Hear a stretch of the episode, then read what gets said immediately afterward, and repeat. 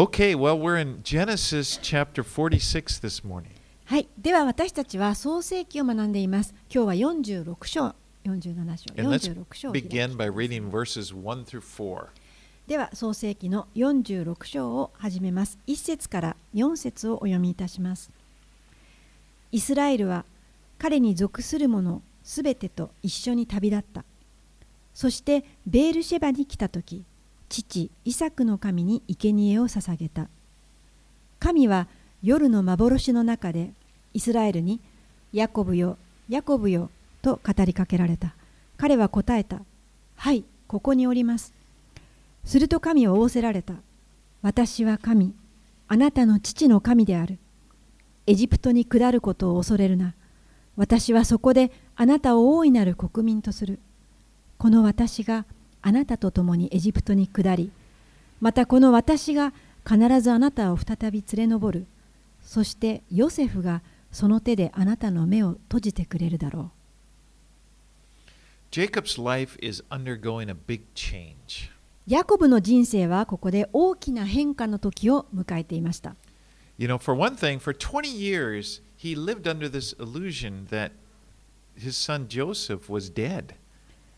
20年以上もの間彼は自分の息子ヨセフが死んだものだと思って過ごしてきたんです And then suddenly, that changed, and he learns that Joseph is alive in Egypt. ですが突然なんとその死んだと思ったヨセフがエジプトで生きているという知らせを受けたんです And not only is he alive, he, he has become the governor of Egypt, and he's just sent wagons uh, of, of, uh, telling, telling uh, Jacob to come to Egypt where he and his family would be taken care of. そしてただ生きていたというだけではなくてなんとヨセフはエジプトで総理大臣のような地位になっていてそしてそのエジプトでえー彼らの世話をするために、えー一緒に住もうと言って、えーヨセフが車を用意してなんと自分たちを迎えに来ているというのです。Now, Beersheba was in the southernmost part of Canaan, it was on the way to Egypt. そして彼らは旅立ったんですけれどもこのベールシェバというのはエジプトに行く道のカナンの中では最南端の町になります。Like. まあエジプトに行くときにあの最後にこの、えー泊まるところですね砂漠に入る突、ま But there, Jacob stops and he presents sacrifices to honor God. そこでヤコブは泊まって神を礼拝し生贄を捧げたとあります。Now, Beersheba is very significant because both of his father Isaac and his grandfather Abraham had worshipped ha- had uh, worshipped the Lord there at Beersheba. このベールシェバという町はとても、えー意味があるところです。なぜならこの彼の祖父であるアブラハムもまた父であるイサクもそこで主を礼拝しました。In fact, his the Lord had appeared to his father Isaac uh, in Beersheba back in Genesis 26:24 and he said, "I am the God of Abraham your father. Fear not, I am with you. I will bless you and multiply your offspring for my servant Abraham's sake." 神様はこのヤコブの父イサクにこのベールシェバで現れました。創世紀の26章の24節でその時このように言いました。私はあなたの父アブラハムの神である。恐れてはならない。私があなたと共にいるから。私はあなたを祝福しあなたの子孫を増し加える。私のしもべアブラハムのゆえに。So here there's Abraham, and then God appeared to Isaac, and now uh, it's Jacob's turn. Once again, God appears to Jacob, and he and he and he there at Beersheba, and he reassures him, "I'm with you. I'm still with you."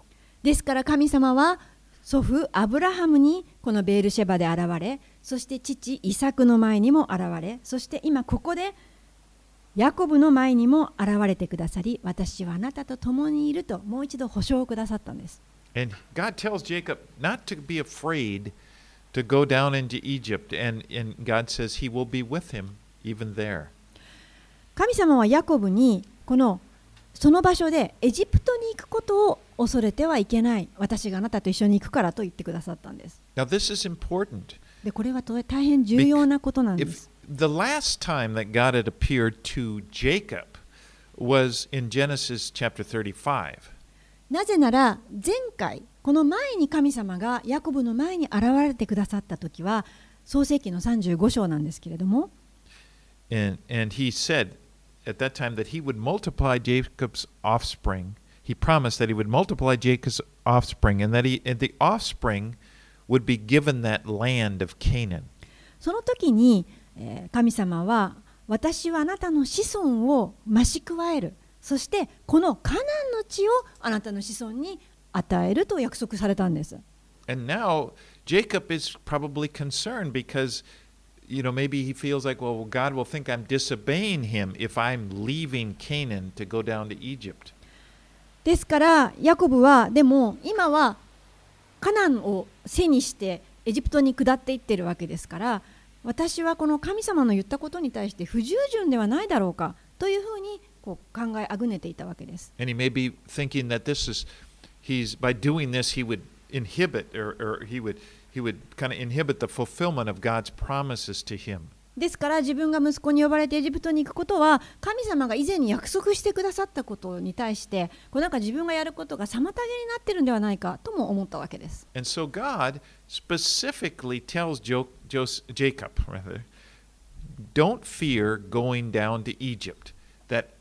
he would be with him when he went down there. ですから神はここで具体的にヤコブにはっきりとエジプトに行くことを恐れてはならない私があなたと一緒に行くからと言ってくださったんです。And God promises, I will also bring you up again, and Joseph's hand will close your eyes. そしてこの4節の後半で神様はさらにこの私が必ずあなたを再びまあこの場所へ連れ上るそしてヨセフがその手であなたの目を閉じてくれるだろうと言ってくださったんです。Okay, let's read verses 5 through 7. はいでは46章5節から7節に進みます。ヤコブはベールシェバを出発した。イスラエルの息子たちはヤコブを乗せるためにファラオが送った車に父ヤコブと自分の子供たちや妻たちを乗せた。そして家畜とカナンの地で得た財産を携えてヤコブとそのすべての子孫は一緒にエジプトにやってきた。彼は自分の息子と孫、娘と孫娘、すなわちすべての子孫を一緒にエジプトに連れてきた。The last time that Jacob had left the land of Canaan was when he left to go live with his uncle Laban. 前回ヤコブが一度カナンを離れた期間がありましたけれどもその時は彼はカナンから逃げて叔父のラバンのところに住まわしてもらっていた期間でした But after that, he came back and he lived for over 30 years in the land that God had promised to give to him and his family. でもその後、ヤコブは神様が約束してくださったカナンの地に戻って、まあ、30年以上も住んでいたんです。しかし、彼らの全家族は今、や、エジプトに下っていくんです。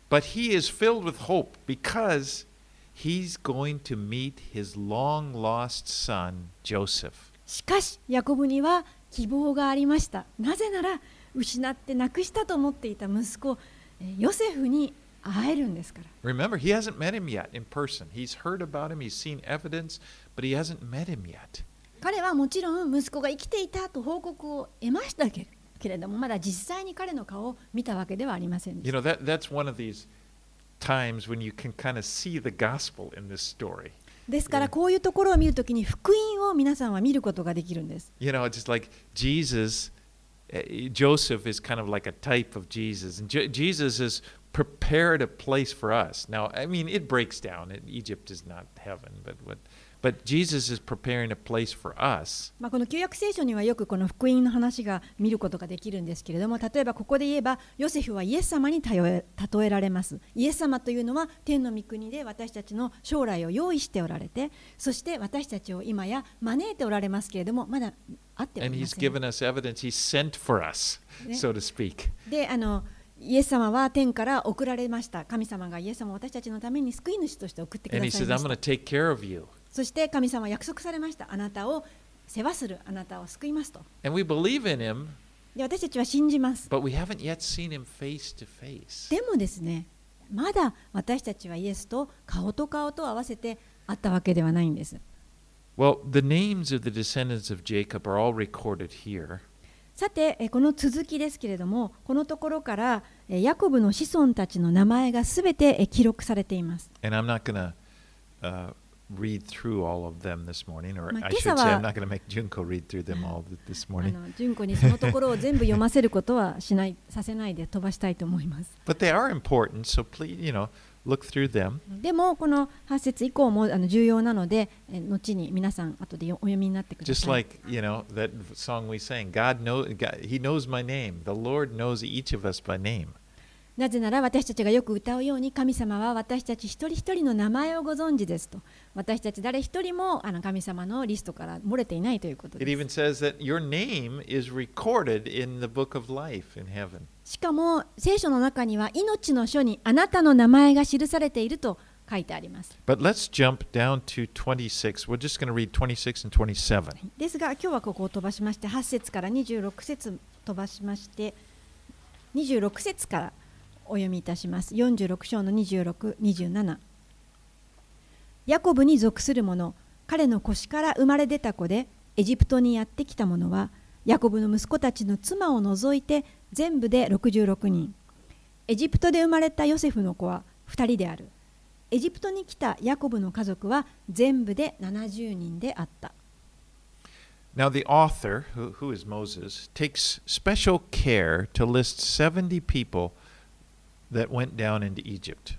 ここでこの著者モーセなんですけれどもモーセはこのエジプトに下ってきたイスラエルの民の数を70人としましたここに重点を置きました Now, he includes uh, Joseph and his two sons who were already down there. この70人の中にもうすでにエジプトにいる、えーヨセフとそれからヨセフに生まれた2人の子供も数えて数の中に入れています Now, that would bring the number to 70.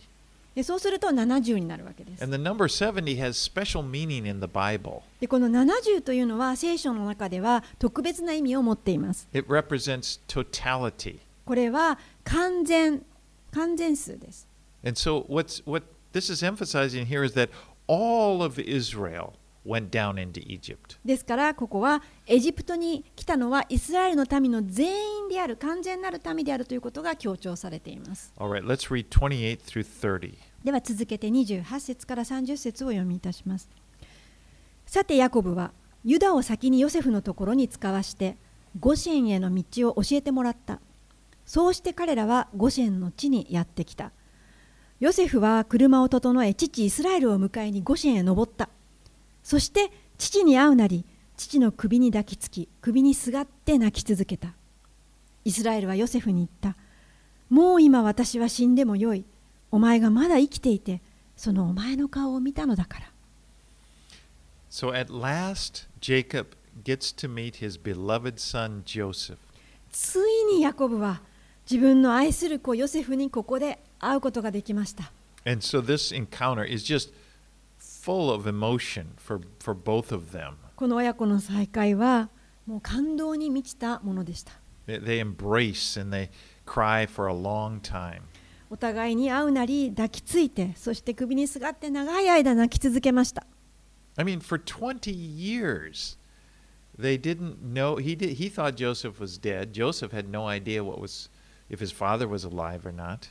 だって20年もの間自分の息子は死んだと思っていましたし、そして息子の方も父親が生きているかどうか知りませんでしたから。そして今や元に戻りました。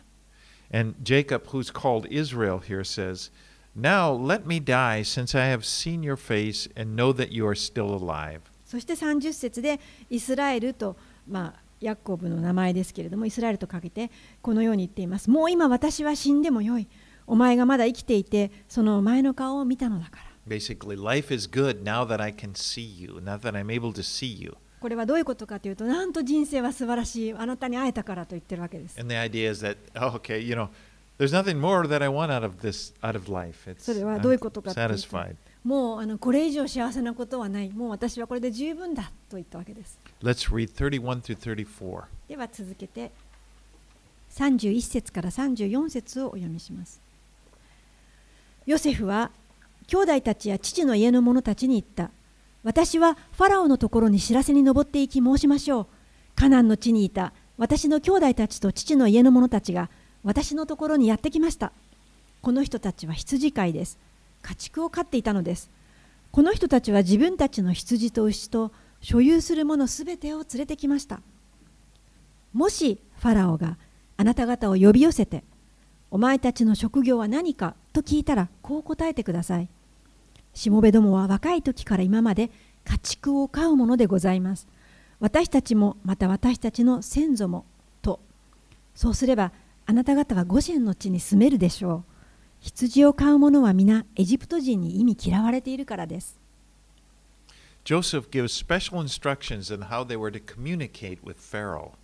ここでヨセフは自分の家族たちにファラオに会ったらどのように話したらいいかということを具体的に指示をしています。And so he emphasizes that they should be truthful. Tell them that they're shepherds and that so that they will be able to live and, and in the land of Goshen.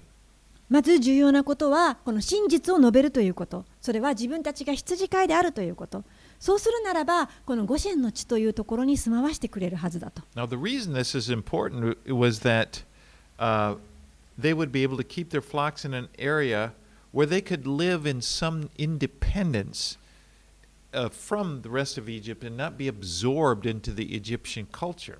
でなぜこれがとても重要であったかと言いますと彼らにはこの家畜がいました。でその家畜をこの一つの箇所に大きな広いところに飼うことができるということ。そしてまたエジプトから少し離れていますから中心からエジプトの文化にこの浸ってしまわないである程度独立したあの暮らしができるということでした。The fact that shepherds were an abomination to Egypt, to the, to the Egyptians, is going to prove to be a blessing. 彼らが嫌われていたこのエジプト人に意味嫌われていた羊飼いであったということがもはやここでは祝福となったわけです Because God is going to use this to preserve Israel as a separate people during their time in Egypt. 神様はこのエジプトに彼らを住まわせている間に イスラエルの人々をエジプト人とより分けるためにイスラエルを守るためにこのことを用いられました The worst thing that could happen to them while they're in Egypt would be for them to assimilate the customs of Egypt.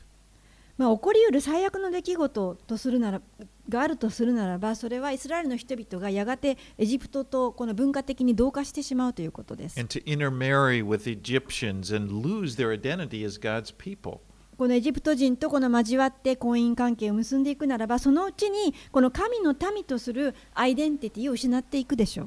So we see that this is really part of God's plan. だから私たちはここで神様のご計画が背後にあるというのを見ることができます。And it's important to remember that we should always remember God has a plan and He knows what He's doing.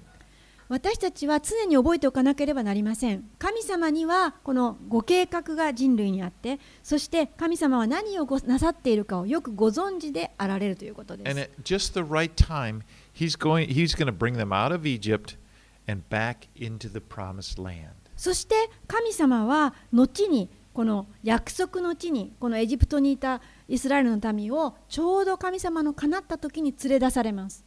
In fact, way back in the t- time of Abraham, when God had appeared to him back in Genesis 15, chap, uh, verse 13, まあ、この戻りましてもう創世紀の15章のところで神様は実に祖父アブラハムにすでにこのことを言われていました。 God had told Abraham that his descendants would be sojourners in a land that is not theirs, will be servants there, and they will be afflicted for 400 years. 創世紀15章の13節で主はアブラハムに言われた。あなたはこのことをよく知っておきなさい。あなたの子孫は自分たちのものでない地で気流者となり、400年の間奴隷となって苦しめられる。と So here God is working out his plan. ですから神様はご自身のご計画に従って働いていられたのです。And it takes time. それは時間のかかることです。God is not in a hurry. 神様は急いでおられません。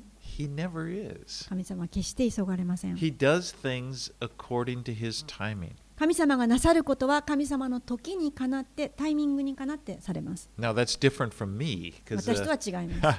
I'm often in a hurry. 私は常に急いでいます。Let's let's get going, you know. But God isn't. 早くしなくちゃとなりますけど、神様はそんなことはありません。神様は神てたり焦っしません。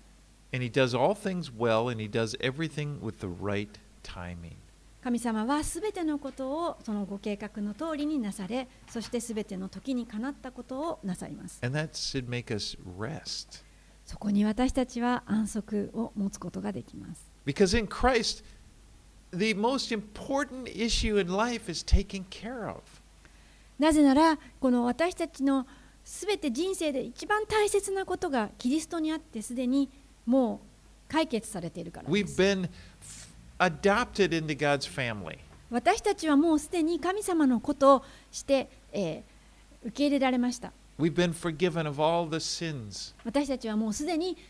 私たちのすべての罪が許されました。そして神様は私たちにこのように今言われているんです。私はあなたに計画を持っている。私たちはただその神を信じている。すべてのことを神様の時にかなった時に成してくださるから心配する必要はありません。では続けて47章の1節から6節をお読みします。ヨセフはファラオのところに来て報告した。私の父と兄弟たちまたその羊の群れ牛の群れそして彼らの所有するものすべてがカナンの地から参りました。今ゴシェンの地におります。彼は兄弟の中から5人を連れてきてファラオに引き合わせた。ファラオはヨセフの兄弟たちに尋ねた。お前たちの職業は何か？彼らはファラオに答えた。しもべどもは羊を飼うもので私どもも私どもの先祖もそうでございます。また彼らはファラオに言った。私たちはこの地に起立しようとして参りました。カナンの地は飢饉が激しくてしもべどもの羊のための牧草がございません。どうかしもべどもをゴシェンの地に住まわせてください。ファラオはヨセフに言った。お前の父と兄弟たちがお前のところに来た。エジプトの地はお前の前にある。最も良い地にお前の父と兄弟たちを住まわせなさい彼らをゴシェンの地に住まわせるがよい彼らの中に有能な者たちがいるのが分かったならその者たちを私の家畜の係長としなさい Now, one thing to remember a- and keep in mind Pharaoh is an important person. I mean, to be presented before Pharaoh is like he, he was viewed as a god. 一つ覚えていただきたいのはこのファラオ、まあ、エジプトの王ですけれどもとてもあの地位の位の高い方でしたとてもその人の前にこの会いに行けるということは特別なことです So, this is a big thing as, as Joseph presents his family to Pharaoh. なのでこのヨセフが自分の家族を、まあ、その移民のような家族をファラオのもとに連れてくるというのはとても大きなことでした。And Joseph tells Pharaoh that, he, that they have flocks and they're staying in the land of Goshen. そして、えーヨセフはファラオに伝えます自分たちの家族はもうたくさんの羊と牛の群れがいてちょうどゴシェンの地のところに今とどまっていますと。Now, the word Goshen, actually, they, it, it's, it's hard for them to find it in Egyptian literature, and many scholars think it, if you look down at verse 13, it talks about the land of Ramses. They think that this is, this is the same as the, the land of Goshen. まあ、このゴシェンの地というのはエジプトのこの文学書というか文献の中に見つけることは難しいんですけれども多くの学者たちはこのラメセスの地というのがこの後、まあ、11節に書いてあるんですけれどもうんそこではないかというふうに思って Because す they do have his, they do know where that was. It was located in the northern Egypt in the Nile Delta region. この11節に出てくるラメセスの地というのはちょうど北エジプトのナイルのデルタ地帯にあたりますのでおそらくそこがゴシェンの地であっただろうと考えられています。Now, Pharaoh highly respects Joseph, and he is kind to his family, telling Joseph to settle him in the best of the land. ここでファラオはヨセフのことを大いにこの尊敬しています。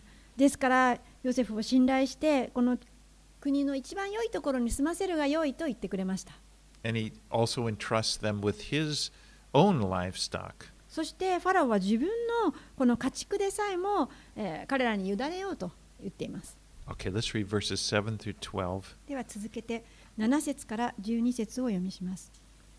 それからヨセフは父ヤコブを連れてきてファラオの前に立たせたヤコブはファラオを祝福したファラオはヤコブに尋ねたあなたの生きてきた年月はどれほどになりますか？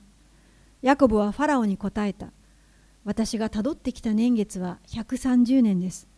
私の生きてきた年月はわずかでいろいろな災いがあり私の先祖がたどった日々生きた年月には及びません。ヤコブはファラオを祝福しファラオの前から立ち去った。ヨセフはファラオが命じた通りに父と兄弟たちの住まいを定め彼らにエジプトの地で最も良い地ラメセスの地に所有地を与えた。またヨセフは父の兄弟たちとその一族全員を扶養すべきものの数に応じて食物を与えて養った So Joseph brings his father Jacob in and presents him to Pharaoh. 次にヨセフはこのファラオの前に自分の父親のヤコブを連れてきてそして面会させました And it says that Jacob blessed Pharaoh. でここに書いてあるのはヤコブがファラオを祝福したと書いてあります。でこれはあの大変注目に値する箇所なんです。そしてなんとファラオがヤコブから祝福を受け取ったんです。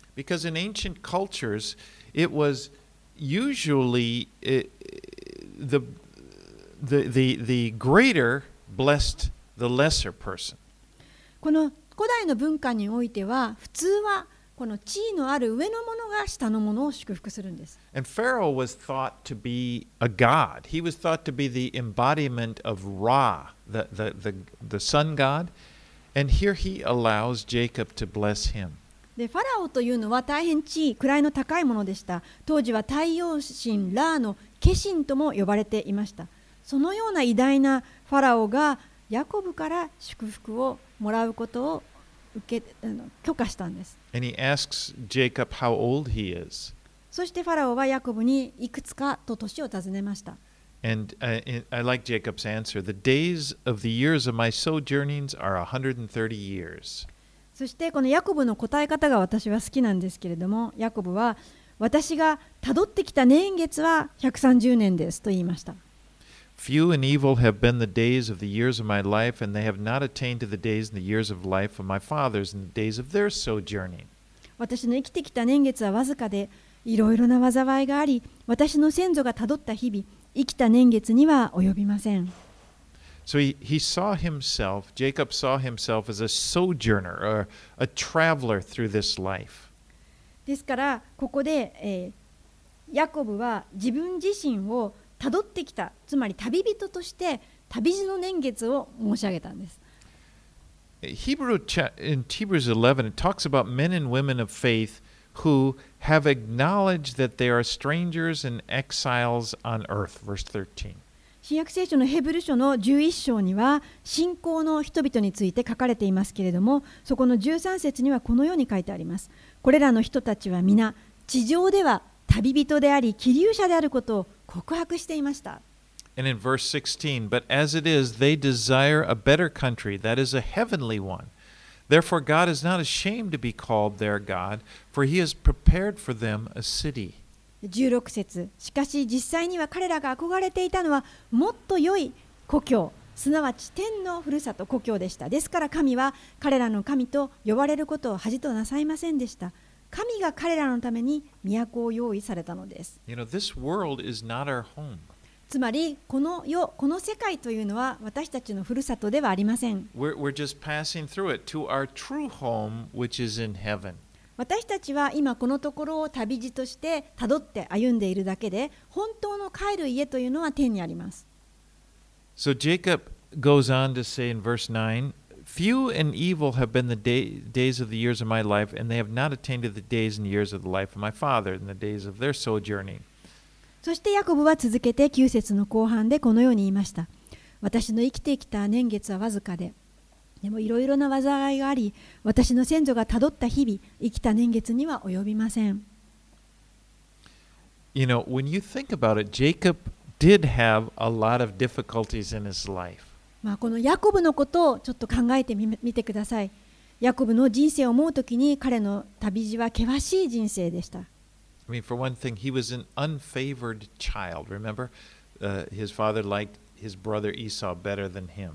まず最初に彼,の彼が子供のときに彼は好かれていない方の子供でした。思い出してください。彼の兄エサがお父さんのお気に入りでした。To kill him.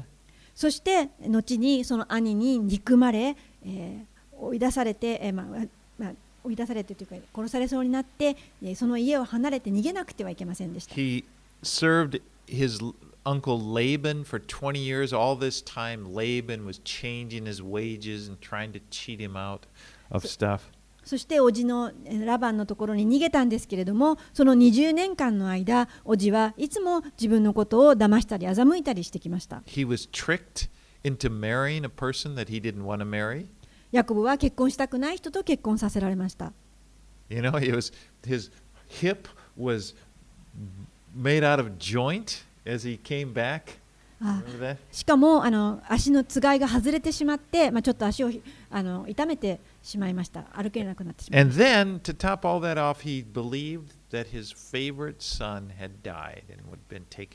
そして、まあ、少し落ち着いたと思ったところで、一番愛していた息子がこの野獣に髪み裂かれて死んだという報告を受けたわけです。So we Joseph or Jacob rather really did have a hard life. ですから、ヤコブの人生を思い返すときに、本に苦労した人生であったということを。知ることができます Jacob and his family were settled in the land of Goshen, where he would live out his days. そしてヤコブはこのゴシェンの地にやってきてそこで定住します彼と彼の家族はそこで生き延びたのです Okay, let's read verses 13 through 26. では続けて13節から26節をお読みいたします飢饉が非常に激しかったので全地で食物がなくなりエジプトの地もカナンの地も飢饉によって衰え果てた。ヨセフはエジプトの地とカナンの地にあった銀をすべて集めた。それは人々が穀物に対して払ったものである。ヨセフはその銀をファラオの家に納めた。エジプトの地とカナンの地に銀が尽きた時エジプト人は皆ヨセフのところに来ていった。私たちに食物をください。銀が尽きたからといってどうして私たちがあなた様の前で死んでよいでしょうか。ヨセフは言った。お前たちの家畜を差し出しなさい。銀が尽きたのなら家畜と引き換えに与えよう。日々人々がヨセフのところに家畜を引いてきたのでヨセフは馬羊の群れ牛の群れロバと引き換えに彼らに食物を与えた。こうして彼はその年すべての家畜と引き換えに彼らに食物を分け与えた。やがてその年も終わり次の年にも人々はヨセフのところに来ていった。私たちはあなた様に何も隠しません。銀も尽き家畜の群れもあなた様のものになったので自分の体と土地の他にはあなた様の前に何も残っておりません。どうして私たちが土地と一緒にあなた様の前で死んでよいでしょうか。食物と引き換えに私たちと私たちの土地を買い取ってください。私たちは土地と一緒にファラオの奴隷になります。どうか種をください。そうすれば私たちは生き延び死なずに済みます。土地も荒れないでしょう。それでヨセフはエジプトのすべての土地をファラオのために買い取った。エジプト人に飢饉が厳しかったので人々は皆自分の二十歳を売ったからである。こうしてその土地はファラオのものとなった。また民についてはエジプトの領土の端から端に至るどこででも彼らを町々に移動させた。しかし祭司たちの土地だけは買い取らなかった。祭司たちはファラオからの給与がありファラオが与える給与によって生活していたからである。そのため自分たちの土地を売らなかった。ヨセフは民に言った。見よ私は今お前たちとお前たちの土地を買い取ってファラオのものとした。さあここにお前たちのための種がある。これをその土地にまきなさい。収穫の時になったらその5分の1はファラオに納め5分の4は自分のものとしなさい。畑の種にするためまた自分の食料にするため家の者のためまた扶養すべき者たちの食料のためにそうしなさい。すると彼らは言った。あなた様は私たちを生かしてくださいました。私たちはあなた様のご好意を受けてファラオの奴隷となりましょう。ヨセフはエジプトの土地について5分の1はファラオのものとしなければならないという一つの掟を定めた。それは今日にまで及んでいる。ただし祭司の土地だけはファラオのものとならなかった。As the famine wore on, people became more and more desperate. ここで、えー飢饉が全地を襲っていきますそうすると人々はさらにさらに激しく食料を求めました And first of all, their crops failed. まず彼らの穀物が不作に終わってしまいました And then they had to mortgage their animals. そしてですから彼らの持っていた家畜を担保として納めて穀物を得ました.そしてその次には土地を担保として納めました最後には彼らはえ自分たち自身を奴隷として売りました Now, it, it may seem that Joseph here is exploiting their hardship, but in context, we see that they're actually they're thankful for him saving their lives. まあ、ここを見ますとちょっとヨセフが弱さにつけ込んで何か取っているように思わなくもないですけれども実際にここのところを見ますと人々は大変ヨセフに感謝しています自分たちの命が助かったと Remember, it was Joseph who had foreseen the the famine coming, and he he was the one who oversaw and planned all the storing up of, of grain. まあ、思い出してください。このヨセフこそがエジプトに飢饉が起きるということを前もって予告をしてそして前もって穀物を、えー集めて貯蔵して監督して準備した人です。And if he hadn't done that, they would have probably all died from the famine. もしヨセフがそのようにしなかったならば全ての人がこの飢饉で命が失われていたでしょう。And another thing to notice that that uh, Joseph allowed for them to keep 80% of whatever they harvested. またもう一つですねヨセフはこの皆さんのこあー収穫したもののうち80%はあの自分のものとしていいよ所有していいよということを許可しました、ま And then 20% went to Pharaoh. あ、20%をファラオに納めればということです Okay, let's finish up. Let's read 27 through 31. では47章を終わりまで27節から31節までお読みしますさてイスラエルはエジプトの国でゴシェンの地に住んだ。彼らはそこに所有地を得て多くの子を産み大いに数を増やした。ヤコブはエジプトの地で17年生きた。ヤコブが生きた年月は147年であった。イスラエルに死ぬ日が近づいた時彼はその子ヨセフを呼び寄せていった。もしお前の心にかなうならお前の手を私のももの下に入れ私に愛と真実を尽くしてくれ。私をエジプトの地には葬らないでほしい。私が先祖と共に眠りについたらエジプトから運び出して先祖の墓に葬ってくれ。ヨセフは言った。必ずあなたの言われた通りにします。イスラエルは言った。私に誓ってくれ。ヨセフは彼に誓った。イスラエルは寝床の枕元でひれ伏した。So Jacob lived in the land of Egypt for 17 years before he died at the age of 147.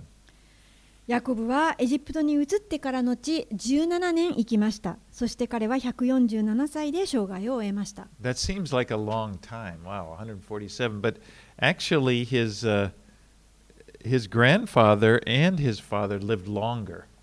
147歳といえばなかなか長生きに聞こえますけれども、でも彼の父親やあ祖父の方がもうずっと長生きです。Abraham lived to 175 and Isaac 180. アブラハムは175歳まで生き、そしてイサクは180歳でした。So it it seems like everyone's lifespan at that time was longer.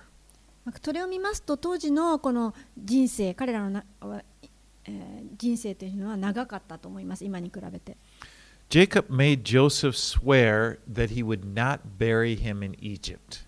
ヤコブはヨセフにこの自分の、えー死体というか自分が亡くなったらこのエジプトには葬らないでほしいというふうに誓いをさせます。Now, this oath, i- if you remember, it, it, it's very, he does it in a very similar way. When Abraham made his, in, in chapter 24, Abraham made his servant swear that, uh, that he would get a, a wife for Isaac from Haran. この誓いのさせ方なんですけれどもこれはアブラハムが24章で、行った誓いのさせ方なんです。アブラハムは自分の使いを自分の息子の嫁探しのためにハランの地に送るときに、このような誓いをさせました。When, when Jacob was leaving Canaan to go down to Egypt, God spoke to him. Remember, we, we just looked at this in Beersheba, and he had said, Don't be afraid to go down to Egypt, for there I will give you, make you into a great nation. I myself will go down with you to Egypt, and I will also bring you up again, and Joseph's hand will close your eyes. このヨセフがカナンの地を立ち去る前にこのベールシェバで神様はこのように言われていました46章の3節と4節ですけれどもエジプトに下ることを恐れるな私はそこであなたを大いなる国民とするそしてこの私があなたと共にエジプトに下り私が必ずあなたを再び連れ上るそしてヨセフがその手であなたの目を閉じてくれるだろうと言っていました.それは息子のヨセフが自分が目を閉じるときにそばにいてくれるという約束です。Not that Joseph, you know, covered. Guess who? No. Anyway, uh, jo- Jacob wanted to be buried in Canaan, where his father and grandfather were buried. このヤコブはあーカナンの地に葬られたいと願っていました。それは自分の父や祖父が眠っているふるさとです。 And Jacob had lived by this promise God had given him that one day he would, his descendants would possess that land of Canaan. ヤコブはずっとですね、 このいつの日かそのカナンの地を私の子孫が所有するんだ。この約束が叶うんだ。その約束を信じて生きてきた人なんです。And so this oath is kind of an expression of his faith that one day this would be so. ですから彼がこの死に瀕して誓いをさせたこの誓いというのは彼の信仰そのものなんです。やがて私はそこに、イスラエルはそこに戻ると。So he wanted his body to be brought back and buried in Canaan. ですから後にえー息子はこのお父さんのえー遺体をカナンに連れて登って棺を収めます。You know, no matter what happens to your body in this life, you can be sure of this that your body will be taken care of by the Lord. まああなた自身もですね死んだ後その体がどのようになるかと考えるかもしれませんけれどもどんなようになったとしても確信が持てることがありますそれはあなたは必ず神様にあってもうひとたびよみがえらされるということで And す he, he promises that one day you your body will rise again. イエス様はもうひとたびいつの日かその日が来たらあなたの体はよみがえると約束しています In, in John 6:40 it says for this is the Jesus said for this is the will of my father that everyone who looks on the son and believes in him should have eternal life and I will raise him up on the last day. イエス様はヨハネの6章40節でこのように言われました。私の父の御心はこう見て信じる者が皆永遠の命を持ち、私がその人を終わりの日によみがえらせることなのです。Your body will be resurrected into a perfect body, one that, that's never going to die again.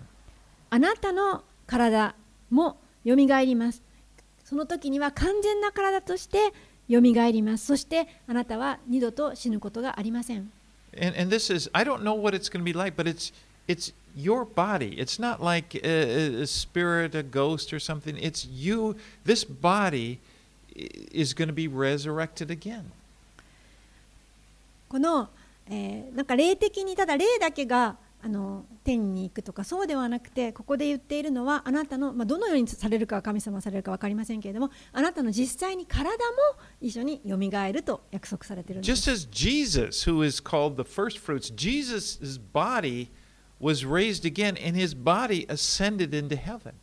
それはこのイエス様と同じですイエス様も一度死なれて死に葬られましたけれどもよみがえられましたその時は肉体を持ってよみがえられてそして天に昇られました Now we know that Jesus' body was much different after he was raised from the dead. もちろんイエス様があの死からよみがえった後に持っておられた体というのは最初にこの持っておられた体とは違ったと思います。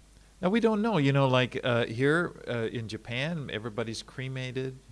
まあ、あの日本ではほとんど全ての人が火葬されます。You know, and then the scripture talks about people who have who have drowned in the sea, and then on the last day, God raises us. He calls us up. God is able to do that. でも聖書にはこの、えーいろいろな記述がありますけれども海の中で死んでしまった人たちそういった人たちも海からよみがえると書いてあります。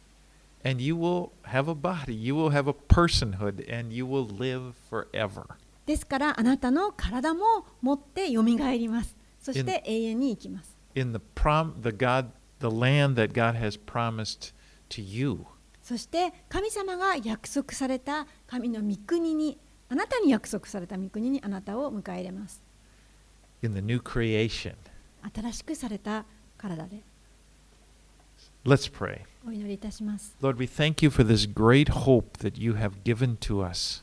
主よ私たちにくださっているこの素晴らしい希望をありがとうございます。 That one day we will be in a res- we will be resurrected and to a to a body and a life that will will go forever. いつの日か私たちはその永遠に生きるその体に よらされるということ。